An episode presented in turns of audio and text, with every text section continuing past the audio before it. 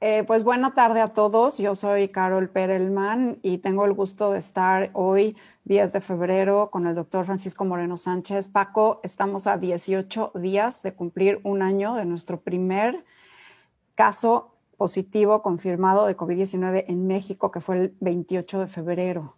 Un año ya de pandemia casi un año de, casos en México sumándose, subiendo, subiendo esta curva que no deja de subir. Y pues el título de nuestra plática de hoy, de la carrera entre las vacunas y la variante, creo que es muy importante. Y pues me encantaría que empieces a, platicarnos un poco sobre ella y nos empiezan a mandar el público sus preguntas para poderlas tomar después. ¿Cómo estás, Paco? Antes que nada, gracias, Carol, y un gusto estar contigo como siempre. Y bueno, sí, es, es, increíble pensar que ya va a llegar el año del primer caso en México. Y también es increíble pensar que si alguien se hubiera atrevido a decir hace un año que iba a haber más de 167 mil fallecidos, eh, pues hubieran dicho esto es una locura, esto no puede poder pasar. Eh, tristemente da la impresión, y quisiera dejar ese comentario a todos, que nos hemos ido acostumbrando a que ocurran cifras y cifras. Y si hubiéramos tenido esa visión de que va a haber 167 mil, no lo hubiéramos podido aceptar. Y ahora lo aceptamos como algo que está pasando y que a veces siento que se está volviendo costumbre y ojalá y no pase, porque no debemos de permitir que siga habiendo tanto número de fallecidos. Y la charla de hoy yo creo que marca algo que si no hacemos bien en México, puede ser que seamos uno de los lugares en donde pueda aparecer esta variante a la que todo el mundo le tendremos miedo si escapa la inmunidad y si escapa las vacunas porque entonces estaríamos como ya estuvimos hace exactamente un año. Entonces, pues lo que tú comentas eh, en cuanto a las variantes, yo lo que primero quisiera decir es, eh, esto es algo que ocurre. Variantes hay eh, porque de alguna forma todos los seres vivos realizamos mutaciones. Somos el origen de una mutación que se ha estado dando a través de miles de millones de años, en donde un ancestro nuestro ha dado origen a lo que somos. Y, seguimos mejorando, porque si ustedes ven cada cuatro años, pues se rompen récords mundiales, somos más rápidos, somos más veloces, somos, brincamos más, más alto. La, la diferencia es que a nosotros nos toma miles y cientos de miles de años, lo que a un virus, por la cantidad de veces que se replica en una célula y porque hay 25 o 30 millones de seres humanos infectados al mismo tiempo con un virus que se replica cada uno de ellos, en cada un ser humano, miles y miles de veces, pues está dando origen a esta cuestión que es increíble, ¿no? Que el virus original, el virus de Wuhan, ya no existe. El virus de Wuhan prácticamente es el 5% de los virus que se detectan, porque siempre sale un virus que es mejor. Mejor me refiero a que es más eficaz para infectar, para transmitirse, para llegar a las células. Y así hemos llegado a estas variantes, tres que son las más importantes. Seguramente es la, en la punta del iceberg, porque eso también hay que comentarlo.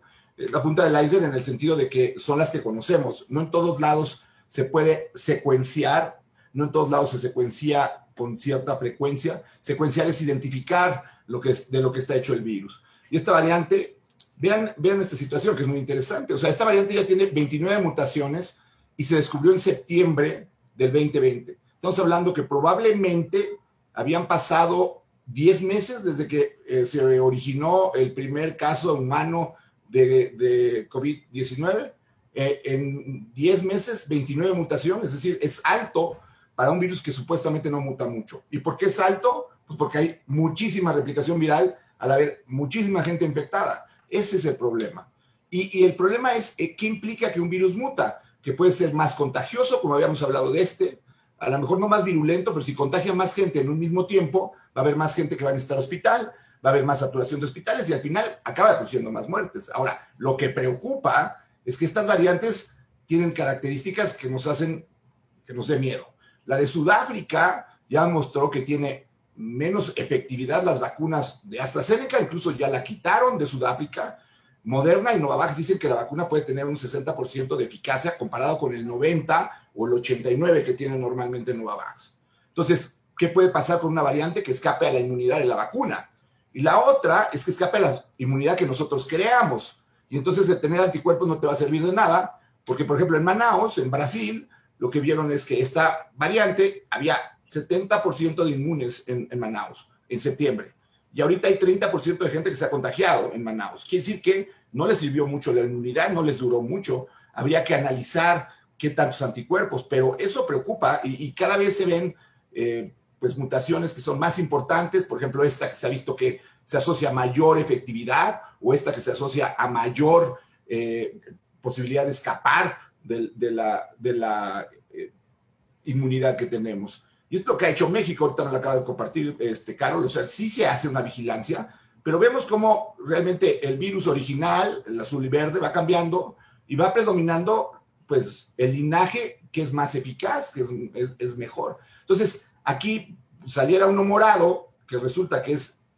eh, resistente a nuestra inmunidad o, o, nuevo para nuestro sistema inmune, y volvemos a lo mismo. Entonces, creo que otra vez el mensaje que tenemos que llevar es, tenemos que vacunarnos tenemos que vacunarnos. Afortunadamente la ciencia ha hecho su trabajo. La ciencia en tiempo récord tiene una serie de vacunas, ya cuatro de ellas aprobadas por estudios fase 3, Moderna, Pfizer, AstraZeneca, Sputnik, otras que están por aprobarse, Johnson Johnson, se habla de Cancino, de Novavax. Necesitamos ver los ensayos, es real. No podemos recomendar una vacuna mientras no esté un ensayo ya terminado. Lo hicimos con Sputnik, no la criticamos, decíamos queremos ver los resultados, los vimos, y la, eficacia de las vacunas es muy alta.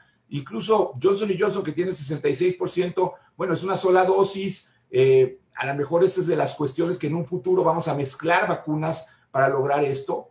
Pero el mensaje es claro, nos tenemos que vacunar. Recordar que esto es un RNA. Un RNA no va a volverse DNA en tu cuerpo. No tenemos la enzima que convierta RNA en DNA. No tenemos la enzima transcriptasa reversa. Entonces, no se preocupen, la forma como se vacuna uno es maravillosa, la plataforma en donde te inyectan un fragmento del virus y tu cuerpo, tus células, desarrollan a, partir de ese fragmento las proteínas del virus a las cuales tú vas a generar anticuerpos, es maravillosa. Lo puedes llevar a través de una, molécula o lo puedes llevar a través de un vector.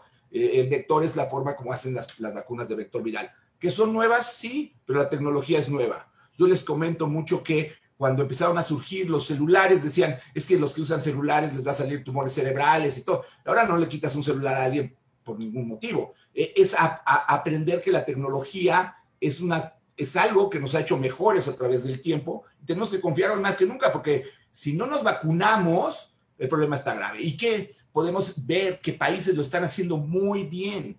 Vean, Estados Unidos, estas, estas son estadísticas de ayer Estados Unidos 43.21 millones de vacunados. Es evidente que desde que entró la nueva administración están dedicados a prevención y a vacunación. Y eso es lo que tenemos que hacer en México, prevenir y vacunar, prevenir y vacunar. No hay de otra. México no podemos estar con 724 mil vacunas como un número triunfante. ¿Por qué? Porque desafortunadamente necesitamos medio millón de dosis diarias para que en julio pudiéramos estar vacunados el 70% de la población, que sabes que no todos van a ser inmunidad. Entonces, pues realmente alcanzaremos una inmunidad de rebaño en julio, agosto, si vacunamos a 500 mil diarios. Si vacunamos a 724 mil en un periodo del 24 de diciembre a hoy, porque el 24 de diciembre fue el día, primer día que se puso una vacuna en México, pues vean, no vamos a lograr nada. Israel tiene el 67.38 de su población ya que recibió al menos una vacuna. Esto es increíble. Ya sé, no tenemos el dinero ni la infraestructura, pero sí podemos arreglar las cosas para que tengamos una mejor vacunación. No hablo como que queremos ser Israel, pero no hablo que estamos haciendo las cosas bien. O sea, México no está bien en vacunas. Y el problema es que si no vacunamos rápido, vamos a hacer un caldo de cultivo para nuevas eh, variantes. ¿Por qué? Porque tenemos muchísimos contagios en México, muchísima gente que está replicando y que no lo sabe, y pues eso es el riesgo real de todo esto. Y es, esta es la práctica, esta es la discusión que tenemos que tener hoy. Vacunar y prevenir. Si previenes, no te contagias y no tienes esa replicación viral. Si te vacunas, no te contagias y entonces no tienes esa replicación viral. La única forma de lograr inmunidad, a menos de que sea una tragedia, porque para llegar a inmunidad de rebaño, por la forma como vamos, pues vamos a tener más de un millón de fallecidos. Eso no lo podemos permitir. Tenemos que lograrlo a través de las vacunas y las vacunas hay que aplicarlas bien y ya. Muy, muy, muy, muy buena introducción para meternos ahora sí de lleno a, desmenuzar los componentes de esta carrera, porque qué fantástico en diciembre, antes de que realmente se comprobara la existencia de estas tres variantes de preocupación, la británica, la, la, brasileña y la sudafricana, cuando decíamos, qué maravilla, ya estamos empezando a tener vacunas que parecen sumamente efectivas y vamos a comenzar los procesos de vacunación. Y de pronto llegaron las variantes. Entonces, antes de, de desmenuzar esta carrera y ver también qué papel podemos tomar los ciudadanos en esta carrera, porque evidentemente el no tener las vacunas en, México no es algo que podemos resolver quizás los ciudadanos. Eh, pero sí hay mucho que podemos hacer nosotros. Y, y, esto me recuerda un poco al mensaje que mandabas muy atinadamente en marzo, que decías, tenemos que hacer pruebas, pruebas, pruebas, pruebas para diagnosticar COVID. Y ahora quizás hacer mucho, este, eh, mucha vigilancia genómica, mucha secuenciación. ¿Por qué? La pregunta es, Paco, ¿tú crees que tenemos en México variantes, la británica, la sudafricana, la brasileña o incluso una local mexicana? Me extrañaría que no, Carol, porque nunca cerramos fronteras. Hemos seguido recibiendo vuelos de, Inglaterra, hemos seguido recibiendo vuelos de Brasil. No hay vuelos directos de Sudáfrica, pero todos hacen escala en Europa y nosotros no hemos cerrado fronteras. Y el problema, si, ves, la, la, la, variante de Brasil se descubrió en Japón. Realmente no fueron Brasil, porque en Latinoamérica no secuenciamos mucho porque es caro y son laboratorios que tienen que tener una infraestructura compleja. Eh, ayudémonos, o sea, hagamos acuerdos con eh, laboratorios en donde se está haciendo secuenciación más o menos continua. Es un problema que tiene que entender el mundo que es de todos. Eso también es importante. Eh, es triste porque desafortunadamente donde puede haber más variantes es en los países más pobres que no secuencian porque son los que tienen los contagios más altos y los que menos han podido controlar la pandemia. Eso es una realidad. Y además son los que están más retrasados en vacuna. Esa es otra realidad. Y si el mundo, primer mundo, no ve que estos pueden ser nichos para que todo el trabajo que se está haciendo allá se eche a perder, eh, yo creo que hay que aprovechar el que nos tienen que ayudar para formar lazos entre diferentes laboratorios, diferentes eh, lugares que se pueda hacer una secuenciación activa, porque eh, necesitamos saber lo que está pasando. Ahora, tu protección sí tiene que aumentar. Hablábamos de usar doble mascarilla, es algo que ya se ha hablado, ya se comenta, ya se ha difundido. Desafortunadamente aquí en, en nuestro país seguimos peleando si se debe de usar una o no, pero bueno, eso ya no nos corresponde a nosotros decidirlo. Los que están oyendo la, eh, plática, por favor usen mascarilla y, de preferencia usen doble mascarilla porque eso nos ayuda a prevenir las variantes que son más infecciosas. Incluso, Paco, hace unas horas el Centro para la Prevención de Enfermedades en Estados Unidos, el CDC, sacó un anuncio diciendo que después de un análisis encontraron que doble cubrebocas, o sea, uno de tela y uno quirúrgico, o uno de los KN95, bien, bien puesto, cubriendo nariz y hasta el mentón, reducía la transmisión en 95, 96%. Es un número importante. Entonces, sí creo que es relevante que transmitamos el mismo mensaje que desde marzo, usar los cubrebocas y, y, para parar los contagios y además para detener la formación de las nuevas variantes, ¿no? Sí, creo que esto del, del doble cubrebocas pues es real no nos gusta o no nos puede gustar, pero es lo que tenemos que hacer. Y hablamos en algún programa de que es adaptarse al cambio. Si no sabemos adaptarnos al cambio, eh, perdón, y suena muy duro lo que voy a decir, pero tenemos más de 167 mil personas mexicanas que hubieran querido adaptarse de alguna manera al cambio y no haberse infectado. O, lo que es más triste, que algunas de esas personas fueron contagiadas por personas que no quisieron adaptarse al cambio y que pues únicamente lo que lograron fue contagiarlas y llevarlas a donde están. Entonces, la verdad es, ya no podemos, ya no debemos de tener la fatalidad que estamos teniendo en México. Es, es verdaderamente triste. Eh, estoy seguro que cuando empezaba esta, las primeras pláticas decían, ah, es, conozco a alguien que le dio COVID. Y, y, ahora cada vez tu círculo es más, más, más cerrado, cada vez conoces más gente, no solamente que le dio COVID, sino que, les, que se murió de COVID y a veces familias en donde dos, tres personas han muerto de COVID. Entonces, por favor, estamos en un momento clave en donde si ganamos y las vacunas logran empezarse a distribuir de una forma más equitativa en el mundo y empieza a vacunarse más gente y nos olvidamos de las cuestiones políticas y nos dedicamos a vacunar, vacunar, vacunar, vacunar, entonces vamos a lograrlo.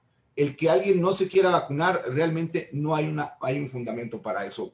Cada vez queda más claro, las vacunas se han puesto más de 100 millones de vacunas, las fatalidades por vacunas son prácticamente nulas. Entonces, por favor, o sea, más evidencia de que es bueno vacunarse no hay. Hay que vacunarnos. En cuanto tengan la vacuna, vacúnense. Ahorita que salieron las aplicaciones, inscriban a sus adultos mayores si no saben hacerlo ellos. Está complicado. Bueno, a veces hay trámites que nos duramos dos, tres días haciéndolo. Este es un trámite de vida. Apunten a su adulto mayor en la vacuna. Este, Paco, ya hablando de las vacunas, tenemos eh, autorizadas en México eh, Pfizer con compromiso de 34 millones, pero parece que se frenó los pedidos y ahora van a llegar 491 mil la semana próxima, ¿no? AstraZeneca, que ya está autorizada también para uso de emergencia en México, pero parece ser que hasta marzo estará la producción en México, entonces va a llegar eh, la próxima semana, parece, algo de AstraZeneca a México. La Sputnik, que ya está autorizada por uso de emergencia y todavía no tenemos, según entiendo, fecha de llegada, pero hay un compromiso de 24 millones de vacunas. La Cancino, que fue probada en México en fase 3, entonces conoceremos cuando se haga público eh, qué tal se comportó Cancino en la población mexicana, pero está ahora eh, en el Comité de Moléculas Nuevas para que COFEPRIS decida si lo autoriza o no lo autoriza con producción en Querétaro. ¿Cómo las distribuirías? ¿Cuál nos ponemos? ¿Cuál recomiendas para quién? Evidentemente, quizás no vamos a tener la opción de decidir cuál queremos, pero sí unas son mejores que otras para ciertos grupos o ubicaciones. ¿Cuál es tu opinión? o sea, todavía no sabemos el, resultado final de Cancino. Eh, preocupa un poco que en el estudio 2B, pues la población, los adultos mayores no fueron los que tuvieron el mayor éxito. Hay que también mencionar que la, la población que se probó fueron militares chinos y entonces pues tampoco había un número grande de adultos mayores. Entonces, por eso es muy importante tener los datos. Lo que preocupa es que ya se han tardado con los datos, ya deberíamos de tener los datos. Tuvimos primero los de Sputnik, que pensábamos que eran los que más iban a tardar. Ahora, Sputnik mostró buena efectividad en adultos mayores. Entonces, eso es, una, es un buen dato. AstraZeneca no. AstraZeneca parece ser que no es una muy buena vacuna para adultos mayores viene esta cuestión del vector viral, si tiene algo que ver, ¿no? Ya vimos que con, los rusos, pues hay dos vectores, dos virus, el 26 y el 5, y eso a lo mejor ayuda. Eh, Cancino es uno, entonces preocupa que, y es una adenovirus 5, que, que pudiera ser no tan buena en adultos mayores. Pfizer, yo creo que el problema que vamos a tener con Pfizer es que se deben de eh, vacunar las segundas dosis, o sea, las que van a venir son las segundas dosis de las personas que ya recibieron primera y que ya se están tardando en recibir la segunda. Y, no creo que debamos de decir que vamos a ver qué pasa con una sola dosis, porque los estudios se hicieron para recibir dos dosis. Y si no lo hacemos bien, en un periodo de un año vamos a tener una población de tutti frutti, de Pfizer una dosis, de, de, Pfizer dos dosis, de Sputnik a lo mejor una, de Sputnik dos, o sea, no podemos hacer eso, tiene que ser homogéneo. Pero yo creo que el punto que tú tocas es muy claro. Ahorita Pfizer y, y eh, Sputnik han mostrado efectividad en adultos mayores. Bueno, ya tenemos en ellos cuáles empezar a, usar. Eh, también creo que es muy importante y dejar este mensaje. Hay lugares en el país en donde se están haciendo estudios fase 3 de vacunas. Eh, una es eh, CureVac o CureVac, como quieran llamarla. el Tech Salud del doctor Guillermo Torre ha hecho un trabajo fenomenal en cuanto a tratar de traer esa vacuna y probarla. Es una vacuna que tiene soporte de Bayer, es una vacuna igual a la de Pfizer y Moderna, pero que no necesita una cadena de refrigeración como la de ellos. Puede estar en menos 2 grados centígrados por varios meses. Entonces, suena increíble. Van a tener Novavax y la van a estar probando también en Querétaro, sé que la van a probar, no sé si en algunas otras partes del país. Eh, Novavax es una vacuna de subunidad proteica muy buena, 89% de eficacia en, los estudios 2. Entonces, eh, lo que quiero decirles es, entrenle a esos estudios. Y además van a tener una ventaja, porque el diseño de los estudios, según he estado viendo, eh, es que va a haber más inyectados de placebo. Es como lo que hizo Sputnik. Son tres vacunados por cada placebo. No es uno y uno como con los estudios de Pfizer, Moderna y AstraZeneca. Entonces, si entras a un estudio de investigación de Novavax, de, CureVac, eh, de alguna otra vacuna, de Johnson Johnson, puede ser que tengas tres chances de recibir la vacuna por una que recibas placebo. Eh, eso ayudaría. Eh, no, no digan no. Y sobre todo los jóvenes, por favor, eh, si pueden ayudar en eso y que haya un gran número de jóvenes que reciban vacunas de estas fases no es experimentar. Aquí mm, los jóvenes nos pueden ayudar a que veamos que esas vacunas sí funcionan en México y que podamos tener una distribución grande de vacunas en cuatro o cinco meses, porque de otra forma eh, nos va a tomar años y podemos volvernos un lugar con una variante en donde el mundo nos voltee y nos cierre. Cierre. Y, pregúntenle a Brasil, a Brasil no los dejan viajar a prácticamente a ninguna parte del mundo. Este, no queremos que eso nos pase. Sin duda, sin duda. Este, dime algo, Paco. las vacunas, por ejemplo, para embarazadas, ¿qué opinas del tema de embarazadas? Eh, ayer salió un estudio muy bonito de, una eh, embarazada que dio a luz, que se vacunó y que su bebé nace y en el cordón umbilical hay este, anticuerpos contra el COVID, ¿no? Eh, yo creo que viendo que los niños y, los, las embarazadas son personas que todavía no tienen unos estudios suficientes, no podría yo decir, ahora, si tuviéramos vacunado a todo el mundo y faltaran ellos, pues entonces veríamos, pero creo que podemos empezar con los otros grupos, es esperarse un poquito y decidir. Realmente, afortunadamente, las complicaciones en el embarazo por el COVID no es como la H1N1, en donde el solo hecho de ser embarazada era un factor de riesgo para tener una mala evolución. Aquí realmente no tanto, hemos visto mayor problema de coagulación en las placentas, eh, algunos eh, eh, partos prematuros, pero realmente no es algo muy, muy importante. Yo todavía no le diría a una embarazada, vete y vacúnate sin ningún problema, pero yo creo que en un futuro lo vamos a saber, en un futuro corto. Pfizer está haciendo un estudio de niños de 12 y 16 años, lo que va a disminuir el, momento de iniciar la vacunación de acuerdo a la edad. ¿Y por qué es importante los niños? Pues porque es un porcentaje muy importante de la población y tenemos que llegar al 70%, no de adultos, del mundo. Entonces tenemos que incluir a más y más y más gente. Ok. Y una persona que tuvo COVID, ¿cuánto tiempo después recomiendas vacunarse? Este es un punto importante y te voy a decir qué es lo que sucede.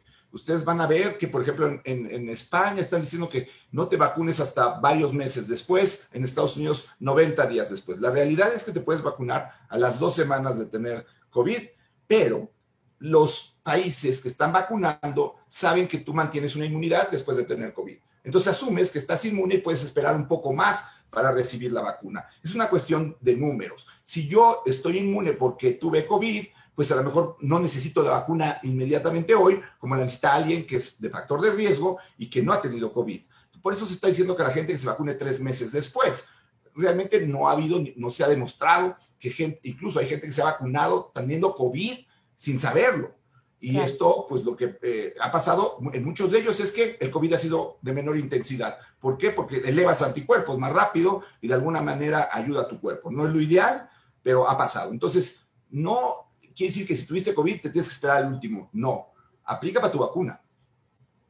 ¿Y la transmisión, Paco? ¿Tú crees que las vacunas van a frenar también la transmisión o solamente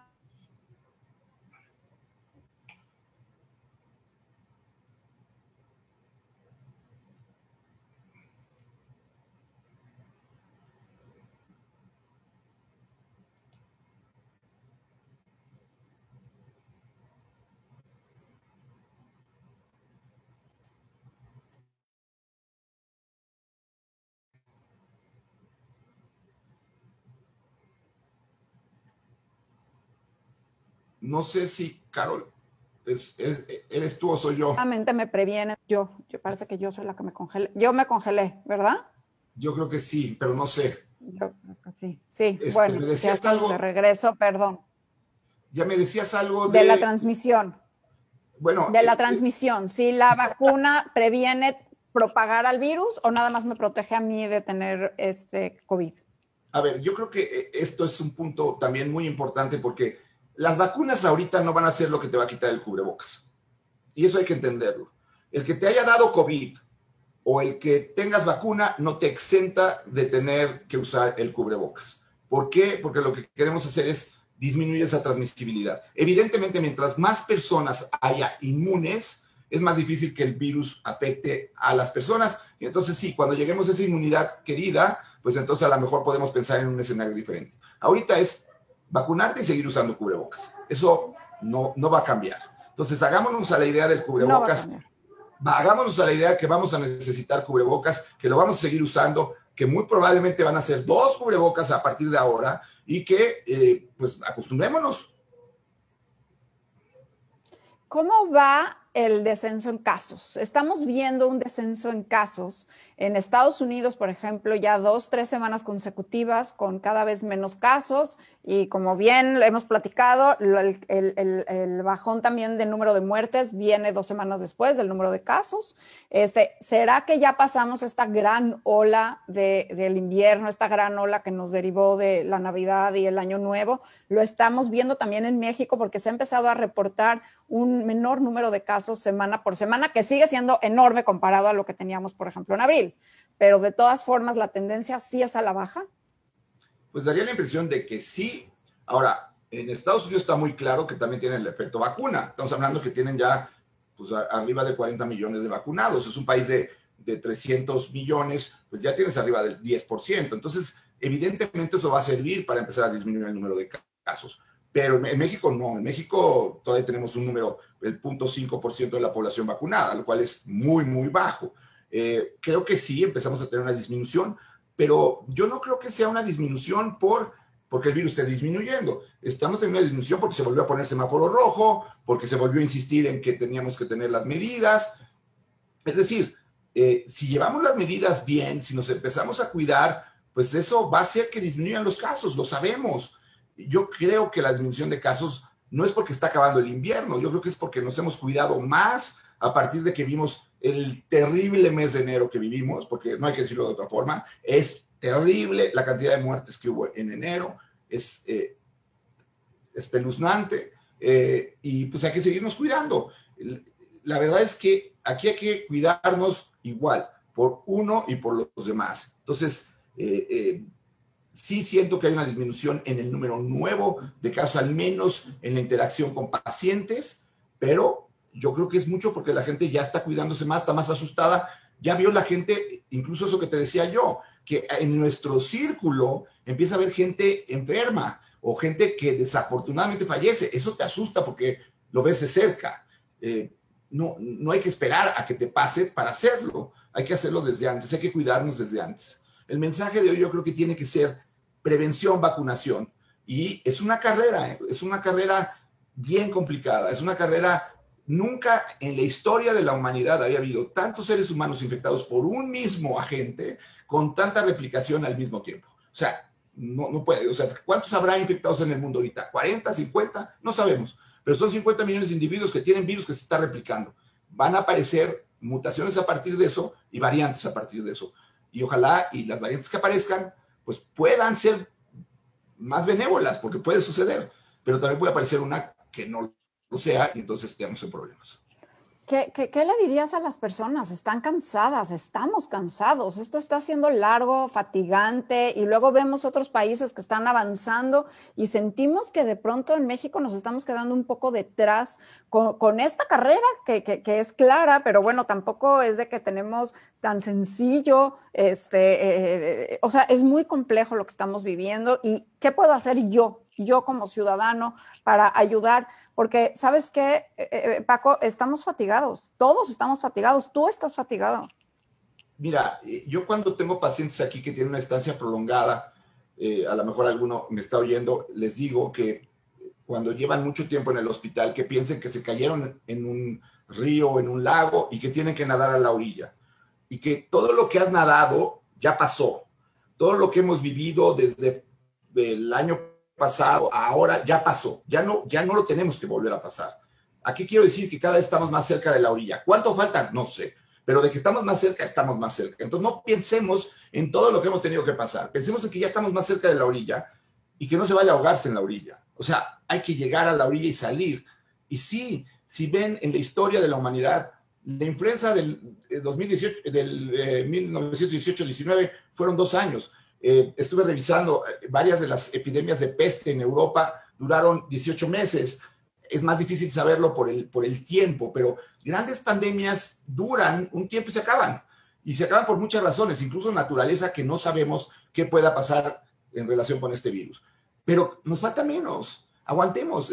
ya corriste 40 kilómetros, te faltan dos para el maratón. O llevas 38, te faltan cuatro. Pero no podemos ahorita vencernos. Sé que todo el mundo o sea, y tú lo dijiste, o sea, yo estoy cansado, eh, últimamente hemos tenido pues personas cercanas en el hospital en cuanto a algunos eh, trabajadores nuestros que están, pues la han pasado mal y, te frustra, te desespera, eh, no tener medicamentos es frustrante, es desesperante, que nadie te diga por qué no los tenemos también es frustrante y desesperante, pero pues hay que seguirle, no nos queda de otra, aquí vivimos, aquí estamos y aquí tenemos que salir adelante.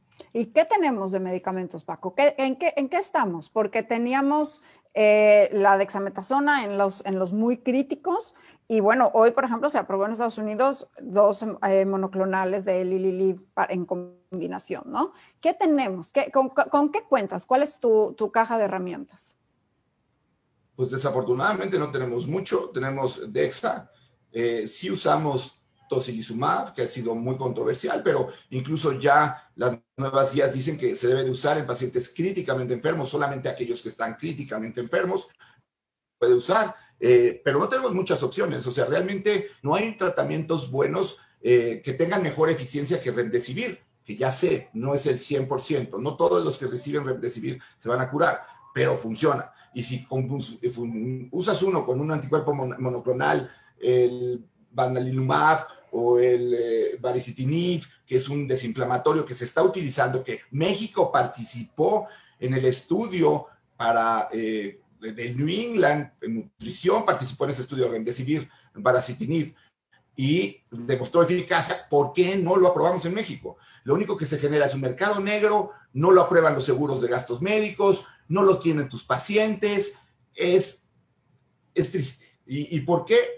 Alguien que lo explique alguien que diga, no hay remdesivir porque no se me da la gana que haya. Ok, pues ya sabemos que si no se te da la gana, pues no lo va a ver, pero que lo digan, porque no se vale decir, no ha demostrado eficacia cuando sí lo demuestra. Y hoy revisaba las, eh, eh, las guías del NIH y eh, en tres de ellas viene remdesivir y vienen anticuerpos monoclonales. Y es el momento de ayudar a México, ayudar a sus ciudadanos. No hay nada más importante que la salud. Ya vimos que sin salud no hay reuniones, no hay bodas, no hay economía, no hay nada. Entonces, vamos hacia salud. Bueno, y tenemos noticias de medicamentos que ahí vienen, que están en fases tempranas, pero que parecen buenos. ¿Cómo ves la llegada? Porque quizás ese es otro componente en la carrera. Estamos hablando de las variantes, estamos hablando de las vacunas, pero así como en, en, paralelo andan corriendo también los tratamientos y en desarrollo y en diferentes fases. ¿Cómo ves lo que viene de tratamientos? Pues lo que pasa es que, como tú has visto y tú tuviste la oportunidad de entrevistar al investigador de Israel, eh, pues todavía son fase 1-2, o sea, todavía les falta un tiempo para estar ahí. Eh, yo creo que todo eso hace pensar que ya lo que hemos caminado vale la pena, que ya lo que hemos pasado vale la pena, que hay, hay opciones en el futuro, pero hoy no la hay. Hoy no tienes el spray nasal que aparentemente va a probar que sí te ayuda y no tienes la tableta esta milagrosa que aparentemente también ayuda. Todavía no lo hay. No hay nada milagroso, no hay nada preventivo. Olvídense que si la ivermectina te previene que tengas COVID, por favor, no hay ninguna lógica en esa situación. Mejor usen cubrebocas, doble cubrebocas y, seguirnos cuidando. No hay nada que sustituya esa, esas medidas. Eh, creo que sí, creo que dan esperanza que haya mucha investigación en medicamentos, no se ha hablado tanto de ellos por las vacunas, por el, furor de las vacunas, pero eh, pues eh, en un momento dado con un nuevo linaje pudiera ser también algo que nos saque del problema. A lo que voy es, no podemos navegar esperando a que llegue la ayuda. Tienes que remarle y remarle significa cuidarte. Prevenir, es que prevenir, porque ya sabemos cómo prevenir y es que ya lo escuchamos tanto que a veces eh, eh, nos hemos vuelto así como, este, eh, es, tanto lo mismo, usa cubrebocas, usa cubrebocas y no es solo el cubrebocas, también es mantener la distancia entre las personas, también es ventilar, también es dejar fluir el aire, pero ahora más, y, eso es difícil quizás entenderlo, pero es que ahora más porque estas nuevas variantes están siendo presionadas por las vacunas, seguramente, y además con tantos como, como además escribiste en tu, en tu columna de, opinión del Reforma, entre más personas estén con el virus replicándose, pues más, más chances va a tener el virus de perfeccionarse. Y nosotros mismos es lo que, los que estamos dando esos chances. Así es, hoy la, la idea es prevención y vacunación. Y si, como tú dices, todavía no tenemos la vacuna ahorita, pues nos queda prevención. sabemos que nuestro sistema de salud no es un sistema de salud fuerte para tratar esta enfermedad, porque es una enfermedad que requiere una infraestructura muy grande. Entonces, pues lo que nos queda es prevenir. Y ojalá y haya cambios y se hagan más pruebas y ojalá, pero eso no depende de, de, nosotros. Lo que sí depende de nosotros, lo que depende de ti, de mí y de Carol, es estar usando bien un cubrebocas, estar alejándonos de sitios en donde haya más gente. Eso es lo que nos puede llevar a estar bien. Pues Paco, te agradezco mucho. No sé qué mensaje, bueno, ya dijiste muchos mensajes, pero algo más que quieras añadir. Muchas preguntas venían sobre los medicamentos, muchas preguntas específicas sobre las vacunas, eh, pero pienso que, que, que creo que tu mensaje fue muy claro, que la mejor vacuna es la vacuna que te vas a poner la que está disponible es la mejor vacuna. Eh, es importante quizás recalcar que las vacunas previenen el 100% de las muertes por COVID-19 y lo dijiste, lo dijiste, o sea, nadie se ha muerto hasta ahora por una vacuna y sin embargo con COVID hemos visto la letalidad tan alta que tiene esta enfermedad, en especial en México, ¿no? Y ahorita que tocas ese tema, es bueno que entiendan esto. Eh, cuando se pone una vacuna, se vigila por un periodo largo de tiempo el que la persona no vaya a tener un evento, ¿no? Eh, en Noruega se pusieron en muchos asilos y había personas que se vacunaron en 90, 95 años y que en los siguientes seis meses fallecieron. ¿Por qué comento esto? Porque salió la noticia mal eh, entendida de que había habido varias muertes relacionadas a la vacuna. A ver, no, son eventos que ocurren en el tiempo de vigilancia de la vacuna. No quiere decir que esa gente le pusieron la vacuna y cayó muerta. La, la, la, presencia de choque anafiláctico en las vacunas de Moderna y de Pfizer que se lleva contabilizado en Estados Unidos es 2.5 por millón de dosis aplicadas. Entonces, eh, por favor, no le tengan miedo a la vacuna. Eh, sabemos que de más de 100 millones de casos de COVID en el mundo, hay más de 2 millones 100 mil fallecidos. Entonces, hay mucha más daño por el COVID que por vacuna. Vacunarse es muy importante. Porque además, en el 80% de las personas que sobreviven COVID hay algún tipo de secuela. Eso también tenemos que mencionarlo. Entonces, no es nada más la enfermedad aguda, que es a lo que estás dedicado día y noche, gracias a ti y a tu equipo, pero también existen estas secuelas en las personas recuperadas, recuperadas, ¿no? De COVID y que tienen que vivir con fatiga, con dolores de cabeza, mareos, todavía no regresa el olfato, lo hemos mencionado varias veces, mucho más tiempo después de la parte aguda. Y entonces, qué difícil seguir con estas medidas porque son es cansado, pero definitivamente lo que mejor tenemos ahorita es prevenir enfermarnos de COVID-19 y en cuanto podamos vacunarnos, vacúnense con la vacuna que tengan disponible. Esa es la mejor vacuna, ¿no? Claro. Pues Carlos, mil gracias y espero que no hayan sentido que este es un eh, webinar eh, fatalista o pesimista, es un webinar de lo que tenemos, es un webinar creo que muy realista. Eh, yo creo que lo que tenemos que entender es que seguimos en la lucha, no hemos acabado, pero piensen en eso, ya, ya recorrimos bastante, ya caminamos bastante, más de lo que todos pensamos que íbamos a tener que recorrer. Y hemos sido capaces de seguir aquí. Entonces, pues, a seguir. Acabemos con algo positivo. ¿Cómo ves la primavera? ¿Cómo ves, que ve, eh, ¿Cómo ves el verano? ¿Cómo nos ves hacia allá? Pues yo había dicho hace varios webinars que en septiembre yo veía la luz del año pasado y no ocurrió. Eh, yo, yo, sí creo que viene una época ya de, de, descenso de eso. Me preocupan mucho las variantes, sí, pero eh, creo que eh, viendo la historia de las pandemias, eh, se, también tienen, tienen cierta situación natural que hacen que disminuyan.